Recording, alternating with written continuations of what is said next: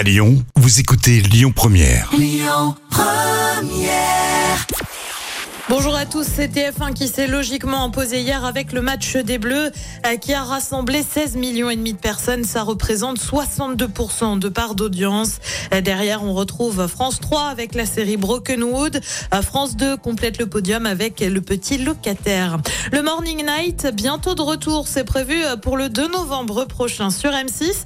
Alors pour ceux qui l'ont pas, le Morning Night, c'est une version nocturne de ça. Et oui, hein, le Morning Live hein, qui cartonnait au début des années 2000 avec à l'animation Michael Youn. Et ben résultat, on retrouve les mêmes pour une version de nuit avec des invités et notamment Philippe Lachaud ou encore Ahmed Silla et Kev Adams.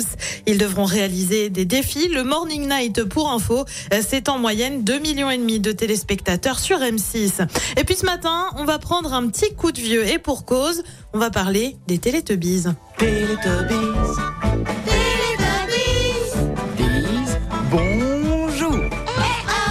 Eh ben oui, hein, la série a été réadaptée et remise au goût du jour, mais à tous ceux qui ont connu ça pendant leur enfance, eh bien sachez que le bébé qui avait le rôle du soleil va devenir maman.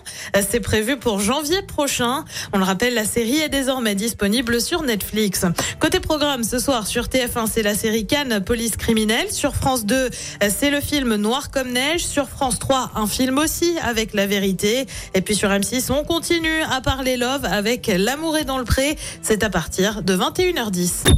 Écoutez votre radio Lyon Première en direct sur l'application Lyon Première, lyonpremière.fr et bien sûr à Lyon sur 90.2 FM et en DAB+. Lyon